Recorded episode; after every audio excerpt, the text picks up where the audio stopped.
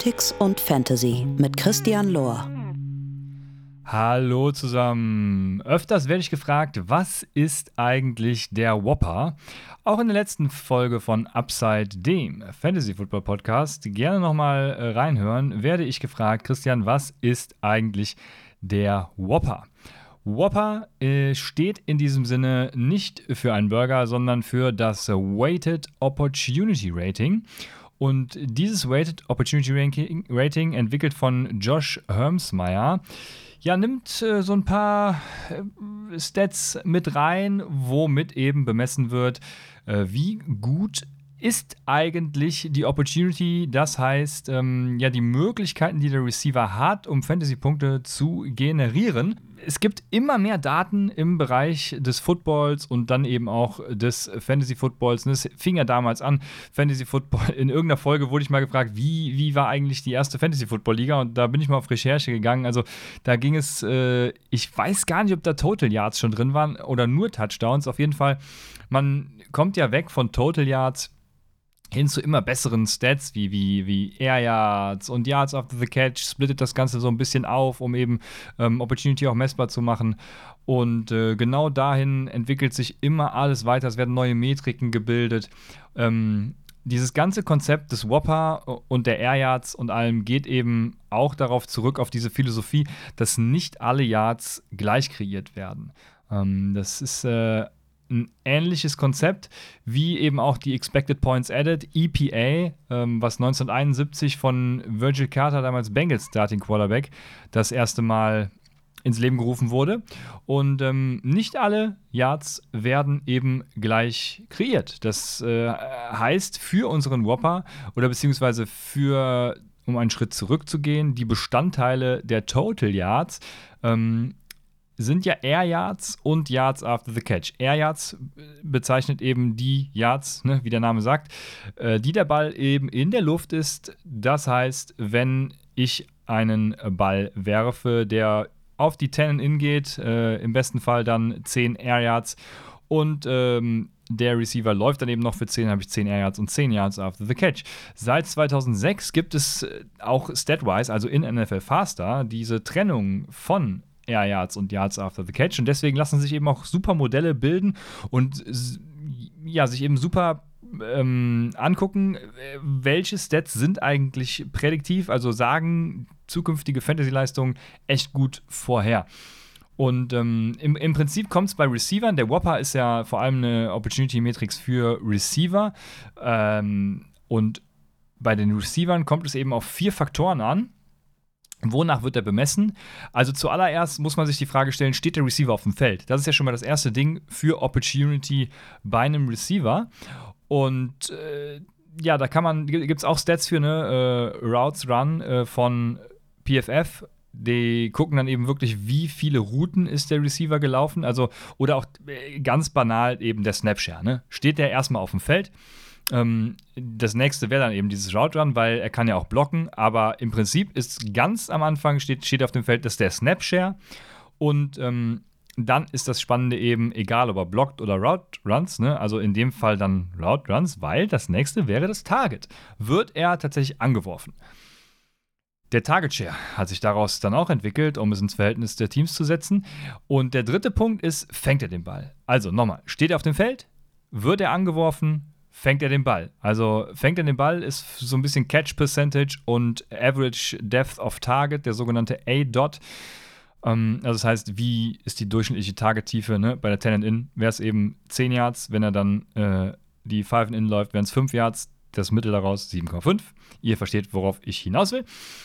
Und der vierte Punkt, nachdem steht er auf dem Feld, wird er angeworfen, fängt er den Ball, ist eben, kann er darüber hinaus noch mehr Yards kreieren, also das ganze Yards after the Catch-Thema. Ich fasse noch zusammen, steht er auf dem Feld, wird er angeworfen, fängt er den Ball, kreiert er noch mehr Yards. Und ähm, ja, wir können jetzt eigentlich auch schon in die erste Whopper-Analyse einsteigen. Ich will ja das während der Saison auch ein bisschen größer aufziehen. Das, was ihr jetzt quasi heute am Mittwoch hört, das äh, ist hoffentlich dann der Einstieg zu wirklich geilen Reihen. Und äh, diese nennen wir wie folgt. Mm, Whopper Wednesday. Whopper Wednesday. Und damit starten wir sofort in den ersten Whopper Wednesday rein. Ich, also ich bin ja Elijah Moore-Fan. Seit letztem Jahr. Ich, ich, gut, lass mich auch mal ein bisschen hypen von äh, ne, Justin Herbert und Elijah Moore fand ich zum Draft echt kacke. Vor allem Elijah Moore, weil, weil, er, weil er so einen schlechten Release hatte. Und ich dachte, er kann echt nur im Slot eingesetzt werden. Ja, das hat er äh, dann letztes Jahr eben ganz anders bewiesen, als er auch Outside wirklich gut produziert hat. Und ähm, letztes Jahr nach Woche 2, wenn ich mich richtig erinnere, ähm, Woche 2 war es. Ähm, da war entweder die Auswahl zwischen Rondell Moore und Elijah Moore. Rondell Moore hatte ein richtig geiles Spiel und äh, war Wire Target Nummer 1 bei allen. Und ich habe damals schon gesagt, ey Leute, nehmt lieber weniger Geld in die Hand und holt euch ähm, Elijah Moore vom Waiver Wire. Und ich mache jetzt diesen Whopper, beziehungsweise die Air Yards und Yards After the Catch, auch mal an diesem Beispiel fest. Ähm, wir haben hier äh, Elijah Moore. Elijah Moore hatte in einem Spiel vier Targets. Target 1 hatte 54 Air Yards. 0 Yards after the catch, 0 Yards, weil es war incomplete. Es war so ein. Ähm, ich komme später dazu, ich habe mir jedes äh, Target wirklich angeguckt. Target 1, incomplete, 54 Air Yards. Target 2, ein Air Yard, wirklich ein, ein kurzer Pass. Ähm, ja, klar, incomplete, 0 Yards after the catch, 0 Yards äh, daraus generiert. Target 3 wurde gefangen, waren minus 4 Yards, also hinter der Line of Scrimmage wurde der Ball gefangen. 1 Yard after the catch, das heißt insgesamt minus 3 Yards total gained. Target 4, wieder incomplete, waren aber 41 Air Yards, 0 Yards after the catch, klar, ist incomplete, also brauche ich gar nicht sagen. Also insgesamt wurde er viermal angeworfen, hat davon nur ein Target gefangen für minus 3 Yards. Ja, was das für mit den Fantasy-Punkten macht, ist, denke ich, jetzt äh, ganz klar. Also es waren 0,2 Fantasy-Punkte. Aber dabei hatte Elijah Moore tatsächlich 92 Air Yards, weil er eben zwei lange Bomben hätte fangen können. Und äh, gut, den einen Yard after the catch, den ignorieren wir mal. Ähm, Insgesamt hätte er aber theoretisch 93 Yards erlaufen können, äh, er, erfangen, sagt man das so, erfangen können. Und das fand ich ganz interessant, weil der Whopper, zu dem wir später noch kommen, war dann eben ganz gut für Elijah Moore. Und ich habe mir dann jedes einzelne Target angeguckt. Ne? Das kann man ja auch zwischendurch mal machen. Also man muss ja Film und Stats immer so ein bisschen ja, in Kombination sehen und äh, das Ganze so ein bisschen kombinieren. Die Filmguys, die hassen natürlich Analytics, aber wir sind da ein bisschen schlauer und wir versuchen beides zu kombinieren. Und ich habe mir die Targets angeguckt. Target 1 für die 54 Air Yards. Das war ein, ähm, eine Fade von Elijah Moore und war zwei bis drei Meter, habe ich mir nur aufgeschrieben. Ich glaube, unterworfen. Ja, überworfen wäre äh, wär ein bisschen blöd, aber ich, ich, glaube tatsächlich, er war unterworfen. Zwei bis drei Meter. Und äh, es war ein, wirklich ein easy Walk-in-Touchdown. Das weiß ich noch. Das habe ich noch vor Augen. Ähm, also, wenn er den Ball fängt, dann ist es halt wirklich ein Touchdown. Das heißt, man hätte zu den 54 Air Yards wahrscheinlich noch 10 Air Yards, äh, 10 Yards after the catch dabei gehabt und einen Touchdown. Und dann wäre man schon hier bei äh, 92 Air Yards plus noch was und plus den Touchdown. Also Leute, let's fucking go. Dann das zweite Target war äh, eine Slant bzw. Drag ne, über die Mitte, über die Mitte und da habe ich mir aufgeschrieben, ganz klarer Drop. Also war einfach schlecht von Elijah Moore. Drop auf einem Air Yard, gut. So what? Ne? Und das, das, vierte Target, das was äh, dann incomplete war, also dritte, die dritte Completion für ihn, waren 41 Yards. Und das war auch wieder ein Tipped Underthrow. Also der Ball wurde getippt. Ich weiß jetzt gerade gar nicht, ob es eine Interception war, aber es war auf jeden Fall auf einer Post- bzw. Dick-Route und ähm, war eben einfach ein Underthrow. Das heißt, mit ordentlicher Quarterback-Leistung die natürlich, die, also man muss dazu sagen, die darf, muss man natürlich mit da reinrechnen, wenn man diese Stats analysiert. Ne? Also äh, bei Zach Wilson letztes Jahr hätte ich jetzt, äh, ja, weiß ich nicht, ob ich da rückblickend betrachtet äh, gute Hoffnungen hätte haben sollen, was sein Spiel angeht und die Verbesserung dieser Accuracy. Aber ähm, ich war ja letztes Jahr schon, schon ein bisschen Zach Wilson-Fan, deswegen war ich da auch noch der Meinung, dass das echt gut gehen kann.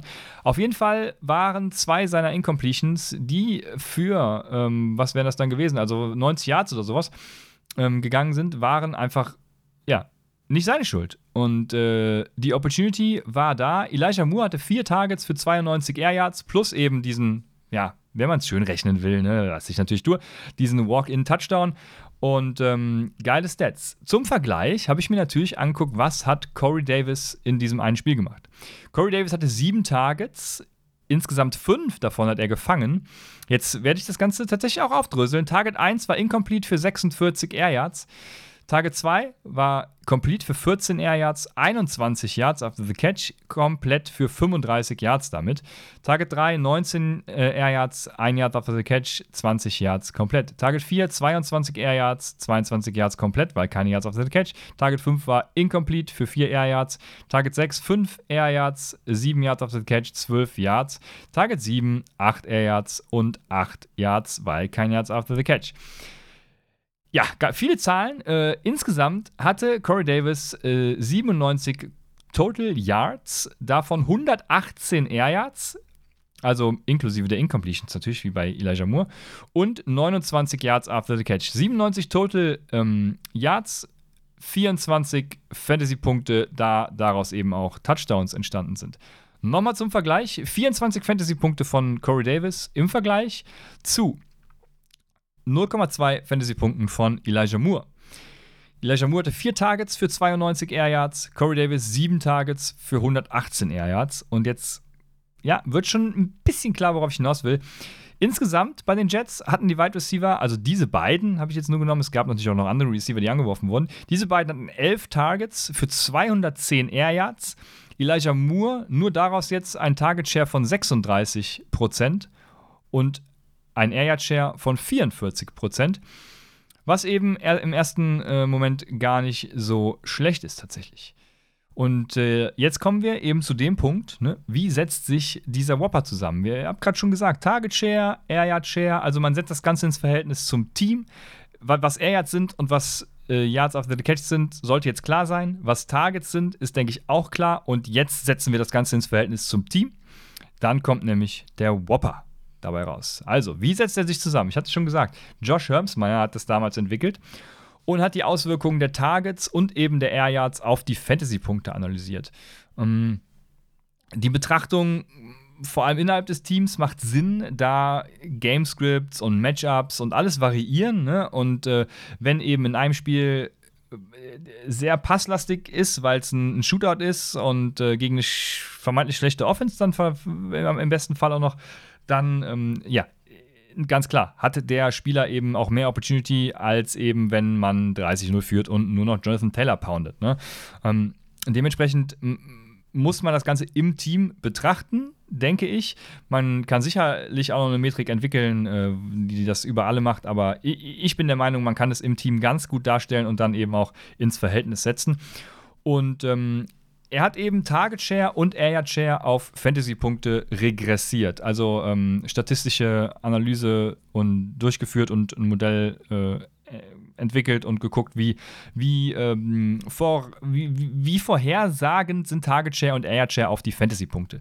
Dabei hat er das Standard-Scoring und das PPR-Scoring verglichen und beides kombiniert und daraus ist eben dieser Whopper entstanden, der nämlich sagt, 1,5 mal den Target Share plus 0,7 mal den Area Share ergibt das Weighted Opportunity Rating. Und jetzt ist natürlich die Frage, wie können wir diesen ähm, Whopper nutzen? Also die Air Yards, die korrelieren mit einem Wert von 0,85 mit den tatsächlich erbrachten Yards und sind über Wochen sowie sogar äh, tatsächlich auch über die Saison sehr stabil. Ne? Deshalb ist bei einer Underperform die, dieser, dieses Whoppers eine Regression zu erwarten. Also Elijah Moore, ne, eben das Beispiel wieder zurück, äh, hat eins von vier Targets gefangen, 92 Air Yards, aber nur drei, minus drei Yards er, erbracht. Das heißt, da ist eine Regression zu erwarten, ja, gegen äh, eben die Mitte. Das heißt, äh, Elijah Moore ist im Moment undervalued und wird mehr produzieren. Deshalb kann man eben Spieler billig kaufen, vom Wafer aufnehmen. Ne? Ihr versteht diesen ganzen Zusammenhang. Also Elijah Moore, klassisches Waferwire-Target nach diesen Wochen. Ich habe es hier nochmal, Woche 3 war es am Waferwire Pickup, genau, nach Woche 2 nach Woche also, in Woche 3 Waferwire Pickup Empfehlung Elijah Moore. Habe eben schon gesagt, Rondell Moore war bei allen anderen präferiert. Ähm, ich hätte aber tatsächlich zu Elijah Moore geraten und habe ihn mir auch ja, in vielen Ligen ertradet oder beziehungsweise wo er auf dem Wafer war geholt, weil nochmal zurück auf das Beispiel eben. Wir hatten jetzt ähm, ja, die, die, die erste Woche tatsächlich hatte ich eben angesprochen. Jetzt sind wir eben schon nach Woche 2. Und ich habe Corey Davis und Elijah Moore verglichen. Corey Davis in den ersten beiden Wochen 26 Fantasy-Punkte, Elijah Moore 7 Fantasy-Punkte. Corey Davis 12 Targets, Elijah Moore 13 Targets. Corey Davis 155 Air Yards, Elijah Moore 205 Air Yards. Ähm, Total Yards hatte aber Corey Davis 105 und Elijah Moore nur 44. Also auch da wieder Regression gegen die Mitte zu erwarten. Whopper, Corey Davis 0,41, Elijah Moore, Whopper 0,5. Und jetzt kommt das Spannende, genau anhand dieses Whoppers habe ich eben Elijah Moore empfohlen, weil äh, da habe ich auch äh, vortrefflich mit Raphael gestritten, weil Raphael der Meinung war, Corey Davis wäre die ganz klare Nummer 1. Und das war in meinen Augen halt einfach falsch. Ähm, was zum Ende der Saison dann natürlich auch klar war, End of Season Points per Game. Ich hatte gesagt, Whopper sagt Fantasy-Punkte ganz gut voraus. End of Season Points per Game, Corey Davis 10, Elijah Moore 10,6. Das heißt, Elijah Moore war per Game besser als Corey Davis was dieser Whopper eben schon ja, vorhersagen ließ. Und im Verhältnis zu Rondell Moore auch ganz spannend. Rondell Moore hatte nämlich 29 Fantasy-Punkte die ersten beiden Wochen, also glatte 22 mehr als Elijah Moore, hatte aber dieselbe Anzahl von Targets, dafür 150 Air Yards weniger. Rondell Moore hatte nur 53 Air Yards, dafür 182 Yards after the catch, die nicht ganz so stabil sind wie die Air Yards, hatte einen Whopper von 0,36, zum Vergleich nochmal Elijah Moore 0,5 und ganz klar End of Season Points per Game 6. Also, es ließ sich da schon erahnen, dass Elijah Moore der bessere Waverwire-Pickup sein könnte.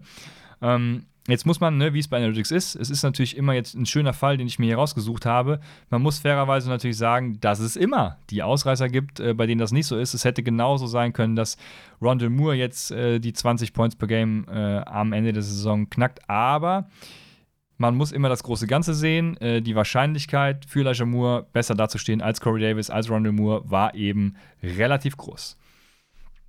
Und jetzt der Nutzen von Whopper ist, also wer, wer, wem der Nutzen von Whopper jetzt noch nicht klar ist, ich werde das nochmal weiter ausführen.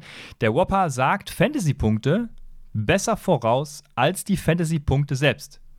Bis Woche 6 ist der R-Quadrat. R-Quadrat besagt eben, ähm, wie gut sich äh, die Sache, die man vorhersagen will, von der Sache, die ähm, man als unabhängige Variable nimmt, vorhersagen lässt. Oh, hoffentlich habe ich jetzt, also äh, ich gehe davon aus, dass ihr sowieso stat-begeistert seid, wenn ihr hier zuhört. Das heißt, der R-Quadrat sagt, wie gut lässt sich die abhängige Variable von der unabhängigen Variable ähm, vorhersagen.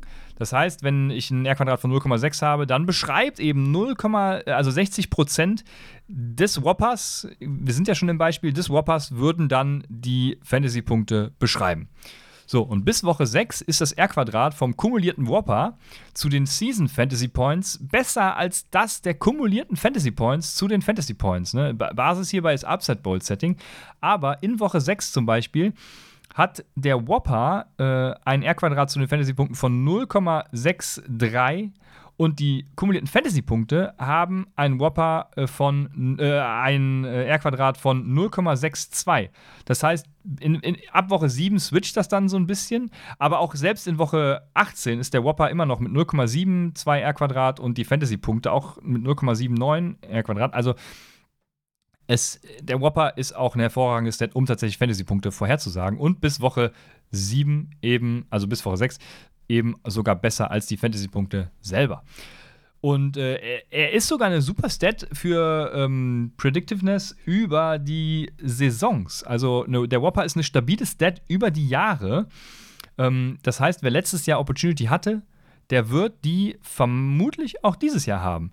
Ähm, äh, mit einem R-Quadrat von 0,65 lässt, also regressiert der Whopper letztes Jahr auf dieses Jahr. Und äh, dementsprechend ist es auch viel besser als bei den Fantasy Points.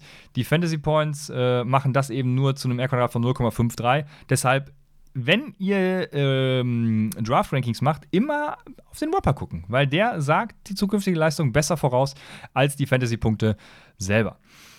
Und ähm, ja, Predictiveness über, Predictiveness über Wochen hatte ich bereits angesprochen. Also nicht nur, dass der Whopper die Fantasy-Punkte besser voraussagt als die Fantasy-Punkte selber, sondern auch ab Woche 4 ähm, ist der Whopper bereits ja, sehr erklärend, sage ich mal, für den darauffolgenden Whopper. Also ich hatte ja eben nach Woche 2 angesprochen, selbst da wird schon relativ klar, wohin die Reise geht mit dem Whopper, aber ab Woche 4 würde ich sagen, ist es schon relativ deutlich mit einem R-Quadrat von 0,72 ähm, und immer weiter steigend dann die ganzen Wochen ne? in, in Woche 17. Äh, also Woche 17 sagt der Whopper äh, zu 0,88% den Whopper voraus. Das heißt, Leute, die einen hohen Whopper, aber geringe Fantasy-Punkte haben, neigen einfach zur Regression. Leute mit einem niedrigen Whopper ähm, eben dann umgekehrt genauso. Das heißt, niedrige Whopper, äh, äh, Entschuldigung, jetzt rede ich mich hier um Kopf und Kragen. Also hoher Whopper, niedrige Fantasy-Punkte bei und umgekehrt eben Sell. So kann man es ganz äh, gut darstellen, weil es neigt zur Regression. Und jetzt habe ich den Whopper auch analysiert. Und äh, wirklich sehr lange, ich habe mir sehr lange Gedanken gemacht und sehr lange äh, gecodet, was kann man tun. Und mir ist dann aufgefallen, Target Share und Area Share ist ja schön, aber was ist eigentlich mit den Skill Plays, habe ich sie mal genannt. Als Skill Plays betitel ich alles, was ein First Down oder Touchdown, also alles, was äh, to the, Sticks geht, würde man sagen. Immer mehr Scorings nehmen ja First Downs als Bewertungsmethode hinzu, womit dann eben auch die Air Yards äh, bzw. Targets to the Sticks dann halt wichtiger werden. Ne? Und das zweite Problem, was ich mit dem ursprünglichen Whopper von Josh habe, auch wenn er weiterhin gut funktioniert, das, äh, der, der ist äh, mein entwickelter Whopper kommt fast dran, aber auch nicht zu 100% Aber er hat für mich ein starkes Problem. Und zwar korreliert der Air Yard Share stark mit dem Target Share. Da gibt es eine Korrelation von über 0,8, was dann meistens eben auf Multikollinearität hinweist. Das heißt, die unabhängigen Variablen korrelieren untereinander.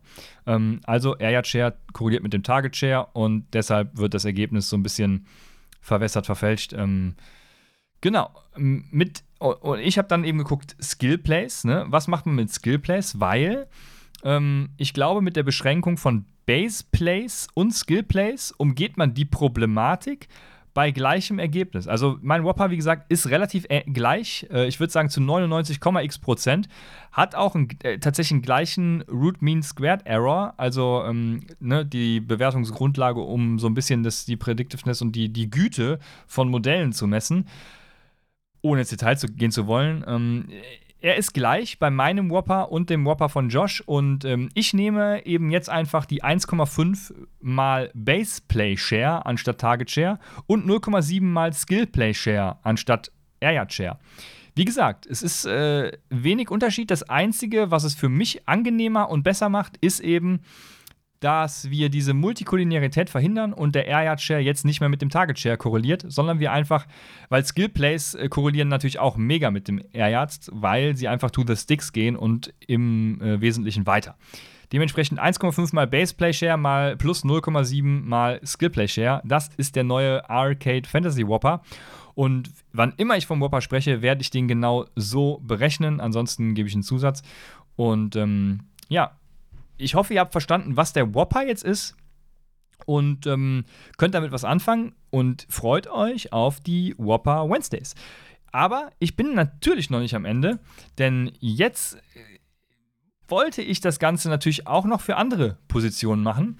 Ich wollte einen Whopper haben, der im gesamten Fantasy-Bereich anwendbar ist und habe mich gefragt, Mensch, wie kannst du denn einen Whopper für Defense-Scoring eigentlich entwickeln?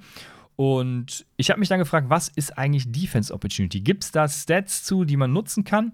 Weil normalerweise ist Defense Opportunity immer bemessen am Snap-Share. Also Leute gucken immer auf Snaps. Äh, äh Tom Kingsbury hat es ja letztens beim All-22 Podcast von PFF ganz gut gesagt. Die Leute denken, Jordan Brooks wäre halt ein mega geiler Spieler, weil er 1100 Snaps spielt, obwohl er eigentlich äh, ein kompletter, ja, ein kompletter Fraud für die Seahawks ist. Aber wie dem auch sei. Also Snaps ist eine gute Metrik. Aber ich glaube, es gibt da zwei gravierende Mängel. Ne? Ich glaube, je mehr man zu einem realistischen Scoring im Fantasy kommt, desto mehr muss man weg von reiner Volume, ähm, die im Endeffekt ja auch dann Snaps so ein bisschen aussagen würden. Und ich glaube, Snap Share berechnet nicht die richtige Opportunity, sondern nur die Zeit, die ein Spieler auf dem Feld steht. Ne? Da ist wie beim Receiver, blockt er jetzt oder läuft er eine Route? Und äh, das habe ich versucht, so ein bisschen darzustellen. Äh, ich nehme wieder ein Beispiel aus dem letzten Jahr. Jermaine Carter hatte zum Beispiel einen Snapshare von 69% die ersten vier Wochen. Und ähm, ja, da hat auch ein bisschen, äh, ich habe mal Waferwire Targets geguckt. In einer, auf einer Fantasy-Plattform war Carter tatsächlich ein, äh, ein Waferwire Target, Linebacker seines Zeichens. While Carter has started all four games, his snaps have been all over the week to week and his production hasn't been much of note. Das heißt, seine Snaps waren eigentlich von Woche zu Woche komplett volatil und äh, seine Production war schlecht. Das sieht man auch in den Fantasy-Punkten. Ich habe mir alle Wochen mal rausgesucht. Die Wochen 1 bis 4 zum Beispiel, da hatte er ähm, nach Perzentilen bemessen. Das heißt, äh, wenn er in Woche 1 das 42. Perzentil hatte, dann waren 42 Prozent der restlichen Fantasy-Spieler schlechter und alles, was darüber ist, eben besser. Also in Woche 1 hatte er, lag er im 42. Perzentil der Fantasy-Punkte, in Woche 2 im 0. Also es gab wirklich fast gar keinen, der schlechter war als ihn. In Woche 3 im 40. in Woche 4 im 42. Perzentil. Das Ding ist aber, jetzt kommt mein genialer Whopper weil ähm, in Woche 1 hatte er ein Whopper-Perzentil von 79. Das heißt, nur 21% der Spieler war besser als er. In Woche 2, gut, ihr seht es an den Fantasy-Punkten, die korrelieren natürlich auch ein bisschen mit den Opportunities, hatte er ein Perzentil im Whopper von 35, also war gar nicht mal so gut. Aber Woche 3 84, Woche 4 85. Und so zog sich das dann die Saison tatsächlich auch fort. Ne? Ähm, ich wollte halt eine ähnliche Metrik haben, die ja, für die Defense Missed Opportunities bewertet, so wie es die Air Yards tun. Und was habe ich also mit reingenommen? Ne? Ich habe ähm, die Targets mit reingenommen, die ein Corner, Cornerback vermeintlich eben äh, fangen könnte oder deflecten könnte, also die auf den Corner gehen. Dann habe ich Missed Tackles mit reingenommen denn die Miss Tackles sind eben Miss Tackles. Ne? Wenn er so gemacht hätte, hätte er Punkte dafür bekommen. Und ich habe die Pressures mit reingenommen. Ist jetzt im Vergleich der ersten beiden ein bisschen anders, weil Pressures, habe ich gedacht, können zu Sex führen. Und dementsprechend ähm, sind das eben drei Sachen, auch für drei ja, vermeintlich unterschiedliche Positionsgruppen, ähm, Stats, die man für so einen Whopper durchaus betrachten kann und die ich echt geil fand. Ähm, was man am Beispiel von German Carter später sehen wird, weil er hat später auch produziert in Fantasy-Punkten und der Whopper war die ganze Zeit eben ganz gut, so wie die ersten vier Wochen. Ich wollte noch was zu dem Defensive Whopper sagen, weil äh, ich wollte die Predictiveness ansprechen. Der Defensive Whopper sagt tatsächlich die Leistung ähnlich gut voraus wie der Offensive Whopper. Ähm, auch wenn der zu einem R-Quadrat von 0,72 in der letzten Woche aufweist und der Defense Whopper nur von 0,62. Äh, ist also ein bisschen niedriger und man muss sich bei der Defense natürlich auch fairerweise bewusst sein, dass Defensive-Leistungen tatsächlich sehr stark schwanken. Ne? Also Leute, die ähm, dieses letztes Jahr einen guten Whopper, gute Fantasy-Punkte haben, müssen das im nächsten Jahr nicht unbedingt wieder tun. Äh, das ist eben verschiedenen Faktoren geschuldet. Die Offense lässt sich da tatsächlich besser predikten.